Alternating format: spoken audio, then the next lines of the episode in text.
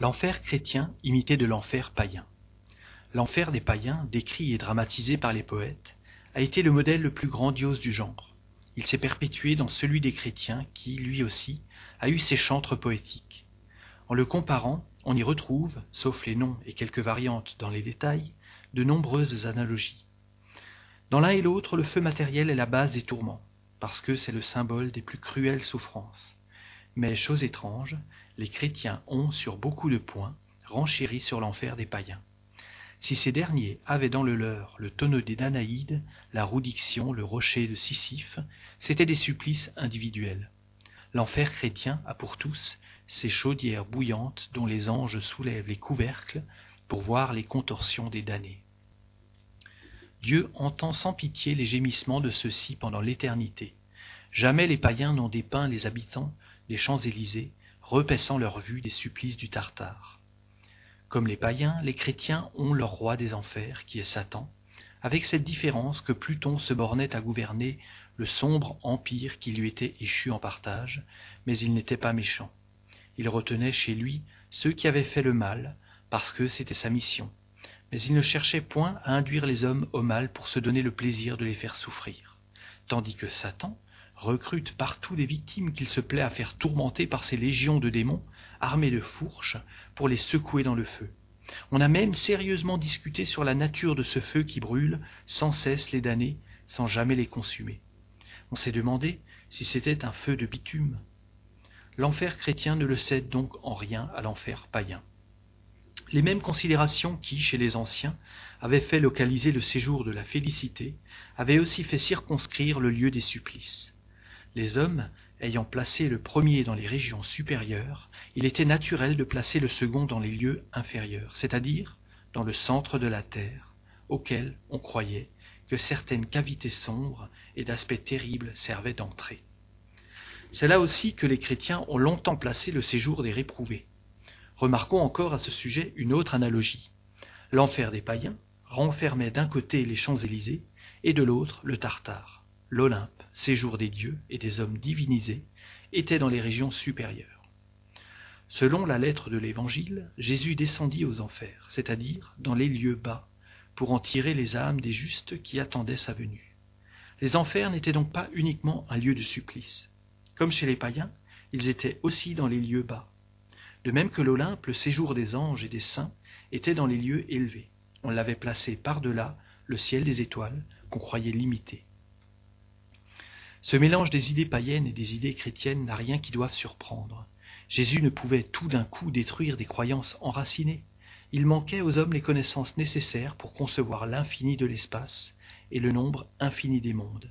La Terre était pour eux le centre de l'univers. Ils n'en connaissaient ni la forme, ni la structure intérieure. Tout était pour eux limité à leur point de vue. Leur notion de l'avenir ne pouvait s'étendre au-delà de leur connaissance.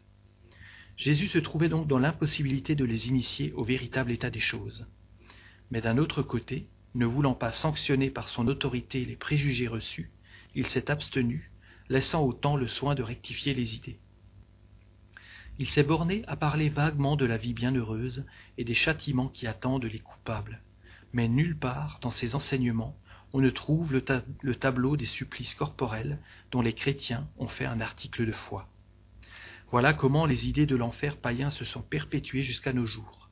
Il a fallu la diffusion des lumières dans les temps modernes et le développement général de l'intelligence humaine pour en faire justice. Mais alors, comme rien de positif n'était substitué aux idées reçues, à la longue période d'une croyance aveugle a succédé, comme transition, la période d'incrédulité à laquelle la nouvelle révélation vient mettre un terme. Il fallait démolir avant de reconstruire car il est plus facile de faire accepter des idées justes à ceux qui ne croient à rien, parce qu'ils sentent qu'il leur manque quelque chose, qu'à ceux qui ont une foi robuste dans ce qui est absurde. Par la localisation du ciel et de l'enfer, les sectes chrétiennes ont été conduites à n'admettre pour les âmes que deux situations extrêmes, le parfait bonheur et la souffrance absolue. Le purgatoire n'est qu'une position intermédiaire, momentanée, sortir de laquelle elle passe sans transition dans le séjour des bienheureux. Il n'en saurait être autrement selon la croyance au sort définitif de l'âme après la mort. S'il n'y a que deux séjours, celui des élus et celui des réprouvés, on ne peut admettre plusieurs degrés dans chacun sans admettre la possibilité de les franchir, et par conséquent le progrès. Or, s'il y a progrès, il n'y a pas sort définitif. S'il y a sort définitif, il n'y a pas progrès.